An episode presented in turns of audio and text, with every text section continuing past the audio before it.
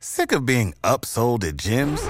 My guy, you're currently a base member. For $90 more, I can upgrade you to our Shred membership. For $130 more, you'll be a Swole member. And for just $300 more, you'll reach Sweat Platinum.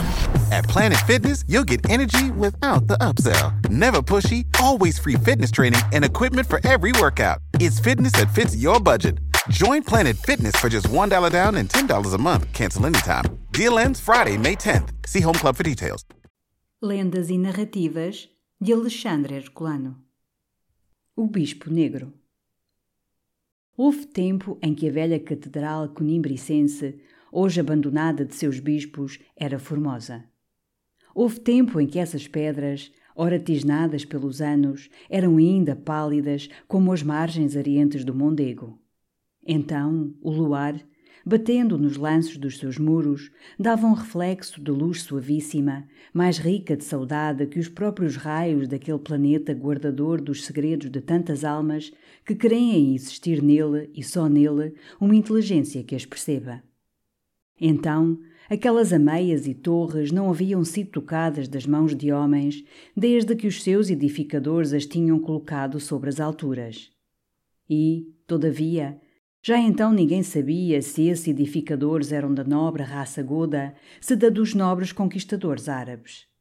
Mas, quer filha dos valentes do norte, quer dos pugnacíssimos sarracenos, ela era formosa, na sua singela grandeza, entre as outras sés das Espanhas. Aí sucedeu o que ora ouvireis contar.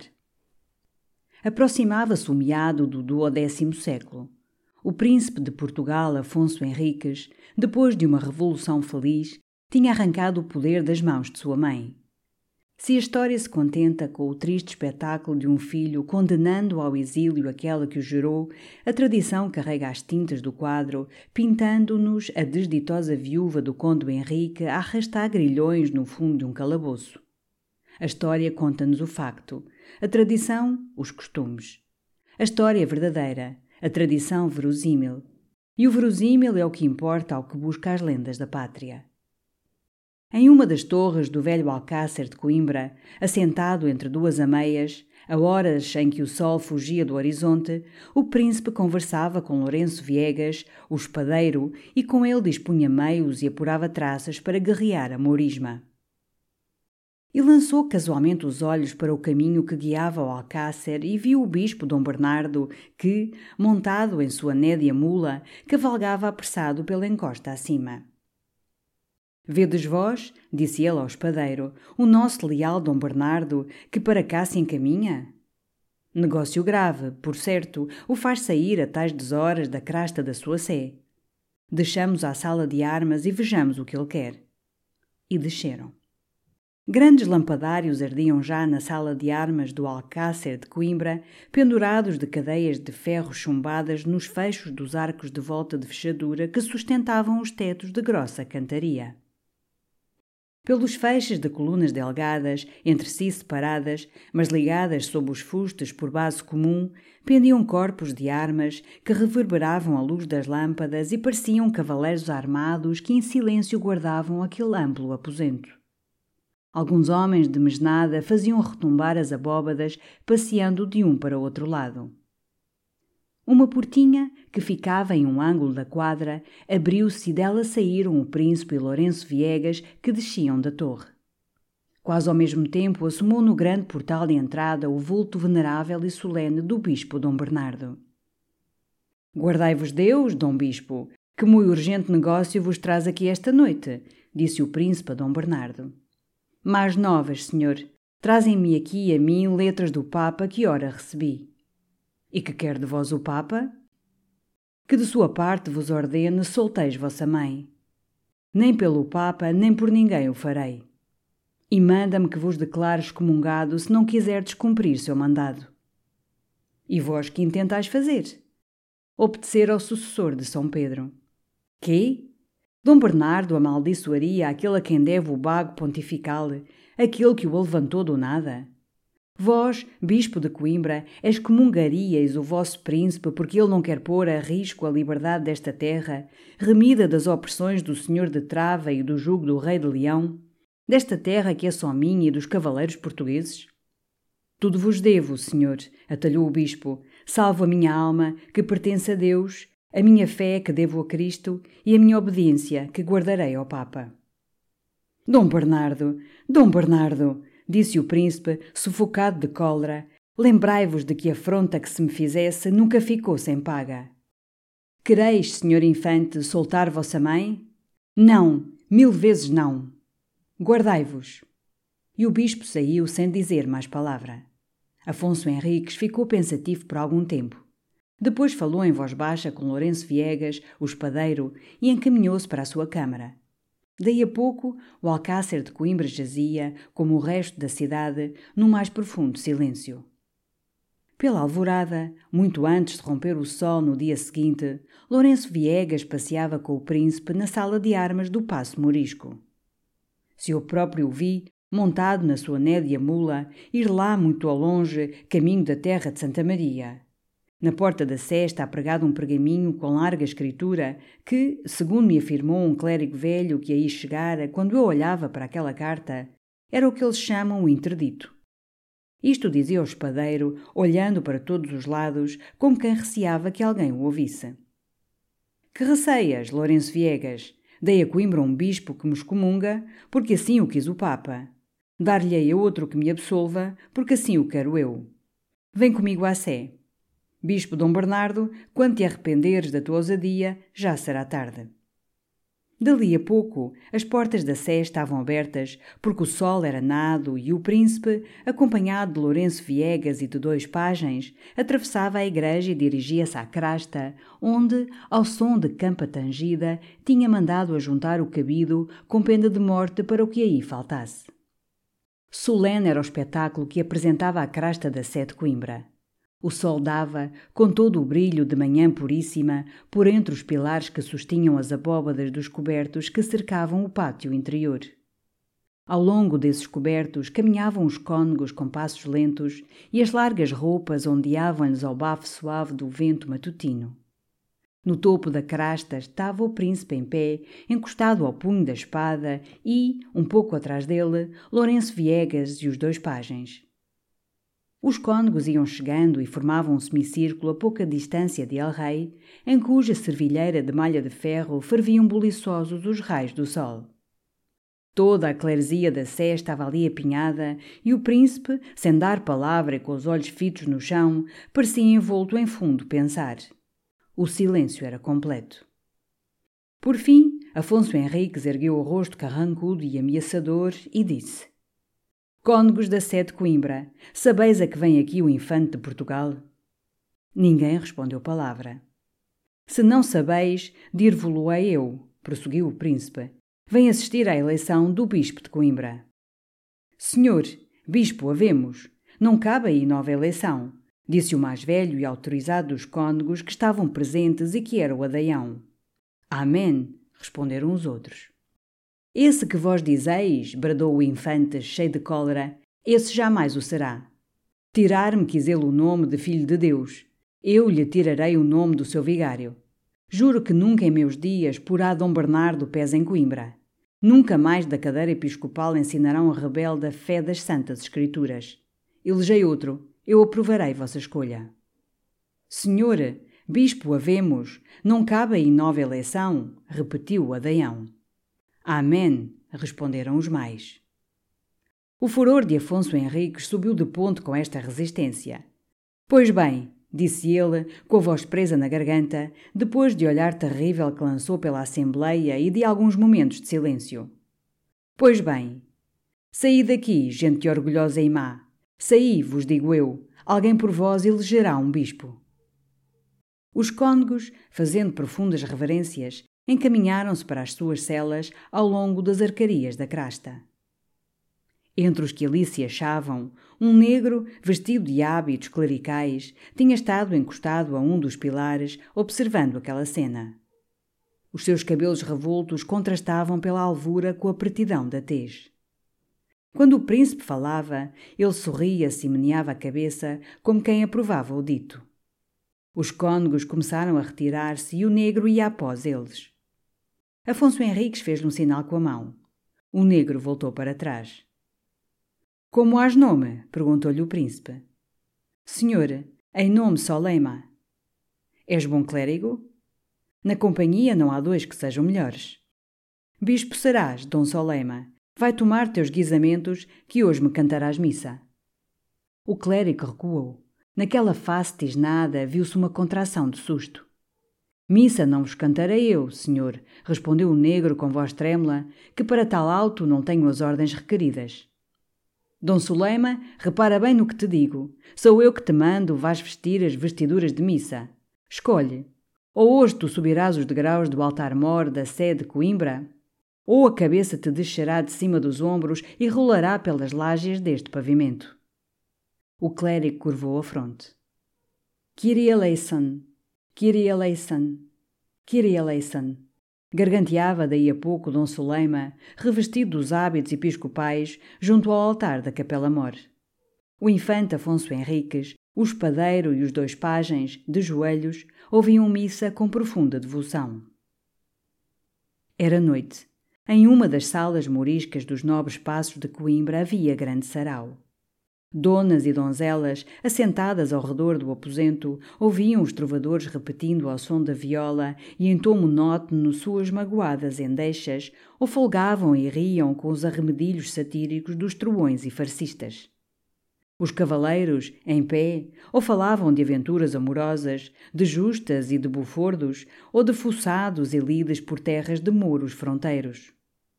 Para um dos lados, porém, entre um labirinto de colunas que dava saída para uma galeria exterior, quatro personagens pareciam entretidas em negócio mais grave do que os prazeres de noite de folguedo o permitiam.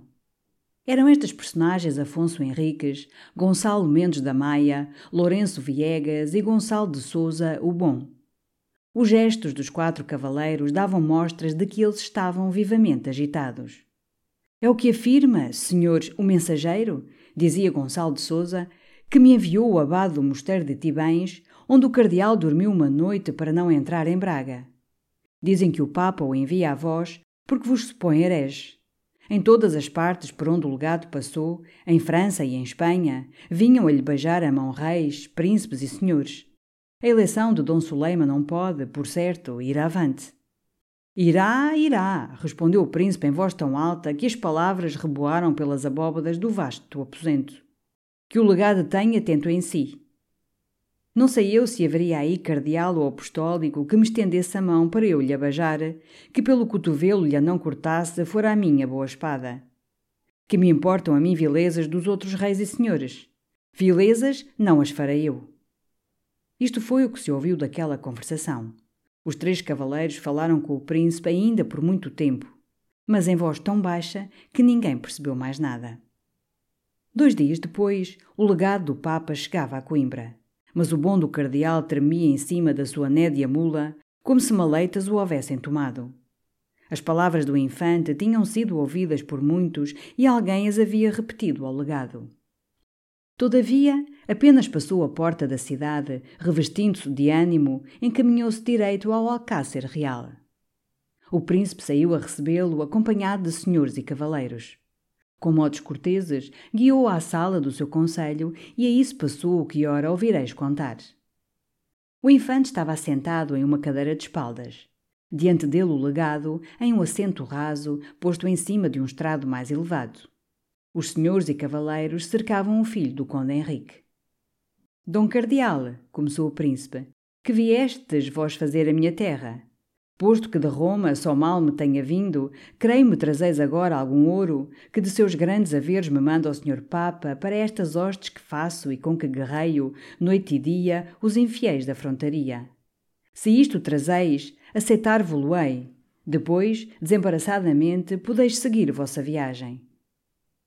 No ânimo do legado, a cólera sobrepujou o temor quando ouviu as palavras do príncipe, que eram de amargo escárnio. Não a trazer-vos riquezas, atalhou ele, mas a ensinar-vos a fé vim eu. Que dela parece vos esquecestes, tratando violentamente o bispo Dom Bernardo e pondo em seu lugar um bispo sagrado com vossas manoplas, vitoriado só por vós com palavras blasfemas e malditas. Calai-vos, Dom Cardeal, gritou Afonso Henriques, que mentis pela gorja. Ensinar-me a fé. Tão bem em Portugal como em Roma sabemos que Cristo nasceu da Virgem. Tão certo como vós outros, romãos, cremos na Santa Trindade.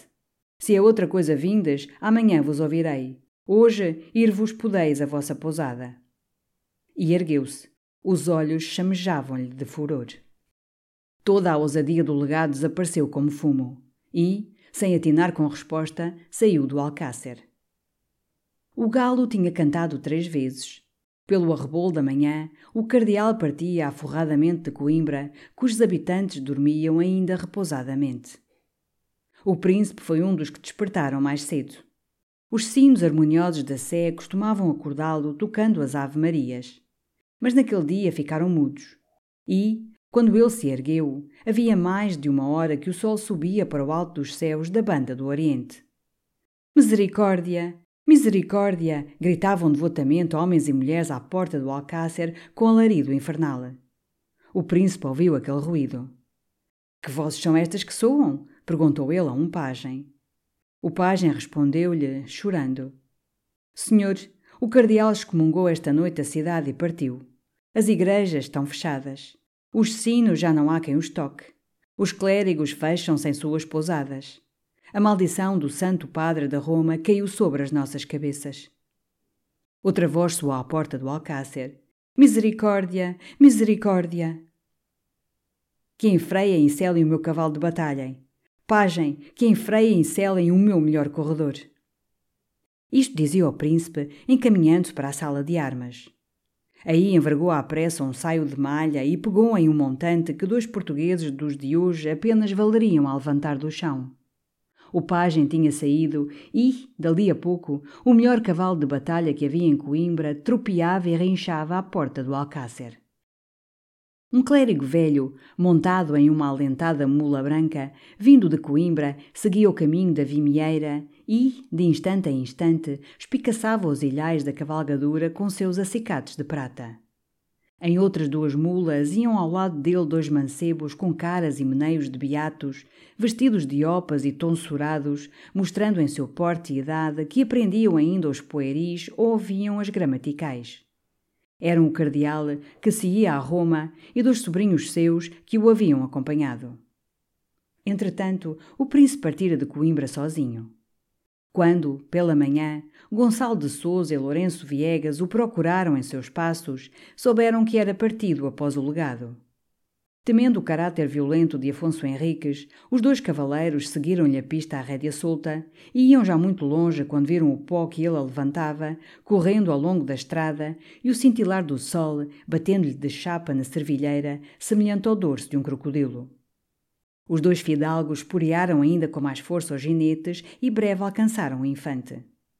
Senhor, senhor, aonde idas sem vossos leais cavaleiros tão cedo e assodadamente? Vou pedir ao legado do Papa que se amercei de mim. A estas palavras, os cavaleiros transpunham uma assomada que encobria o caminho. Pela encosta abaixo ia o cardeal com os dois mancebos das opas e cabelos tonsurados. Oh! disse o príncipe. Esta única interjeição lhe fugiu da boca. Mas que discurso houvera aí que a igualasse? Era o rugido de prazer do tigre no momento em que salta do fujo sobre a preia descuidada. Memento mei, domine, secundum magnam misericordiam tuam. Rezou o cardeal em voz baixa e trêmula quando, ouvindo o tropear dos cavalos, voltou os olhos e conheceu Afonso Henriques. Em um instante, este o havia alcançado. Ao perpassar por ele, travou-lhe do cabeção do vestido e, de relance, ergueu o montante. Felizmente, os dois cavaleiros arrancaram as espadas e cruzaram-nas debaixo do golpe que já descia sobre a cabeça do legado. Os três ferros feriram fogo, mas a pancada deu em vão. Aliás, o crânio do pobre clérigo teria ido fazer mais de quatro redemoinhos nos ares. Senhor, que vos perdeis e nos perdeis, ferindo o ungido de Deus, gritaram os dois fidalgos com vozes aflitas. Príncipe, disse o velho chorando, não me faças mal, que estou à tua mercê. Os dois mancebos também choravam. Afonso Henriques deixou descair o montante e ficou em silêncio alguns momentos. Estás à minha mercê? disse ele por fim. Pois bem, viverás se desfizeres o mal que causaste. Que seja levantada a excomunhão lançada sobre Coimbra, E jura-me em nome do apostólico que nunca mais em meus dias será posto interdito nesta terra portuguesa, conquistada aos mouros por preço de tanto sangue. Em reféns deste pacto ficarão teus sobrinhos. Se, no fim de quatro meses, de Roma não vierem letras de benção, tem tu por certo que as cabeças lhes voarão de cima dos ombros. Apraste este contrato? Senhor, sim, respondeu o legado com voz sumida. Juras? Juro. Mancebos, acompanhai-me. Dizendo isto, o infante fez um aceno aos sobrinhos do legado, que, com muitas lágrimas, se despediu deles e, sozinho, seguiu o caminho da terra de Santa Maria. Daí a quatro meses, Dom Suleima dizia missa pontifical na capela mor da Sete Coimbra e os sinos da cidade repicavam alegremente. Tinham chegado letras de bênção de Roma. E os sobrinhos do cardeal, montados em boas mulas, iam cantando devotamente pelo caminho da Vimieira o salmo que começa In exito Israel de a Egipto. Conta-se, todavia, que o Papa levara a mal, ao princípio, o pacto feito pelo legado mas que, por fim, tivera dó do pobre velho, que muitas vezes lhe dizia: Se tu, Santo Padre, viras sobre ti um cavaleiro tão bravo ter-te pelo cabeção e a espada nua para te cortar a cabeça, e seu cavalo, tão feroz, arranhar a terra, que já te fazia a cova para te enterrar, não somente deras as letras, mas também o papado e a cadeira apostolical. For the ones who work hard to ensure their crew can always go the extra mile. and the ones who get in early so everyone can go home on time. There's Granger, offering professional grade supplies backed by product experts so you can quickly and easily find what you need. Plus, you can count on access to a committed team ready to go the extra mile for you. Call, clickgranger.com, or just stop by. Granger, for the ones who get it done. Prescription products require completion of an online medication consultation with an independent healthcare provider through the LifeMD platform and are only available if prescribed. Subscription required. Individual results may vary. Additional restrictions apply at lifemd.com. Read all warnings before using GLP 1s. Side effects may include a risk of thyroid C cell tumors. Do not use GLP 1s if you or your family have a history of thyroid cancer. If you've struggled for years to lose weight and have given up hope, did you know you can now access GLP 1 prescription medications through LifeMD? LifeMD is now offering eligible patients online access to GLP 1s, the breakthrough prescription medication that can help you lose body fat and weight. Listen to what people are saying. You just take your shot. It doesn't feel like you're on a diet. What I wasn't expecting it to do was to shut off the food noise. This was life altering. And if I can do it, I feel like anybody can do it. And here's the best part your insurance may cover 100% of the cost of your medication. So go to trylifemd.com to have your eligibility checked right now. Get started today at trylifemd.com. That's T R Y L I F E M D.com.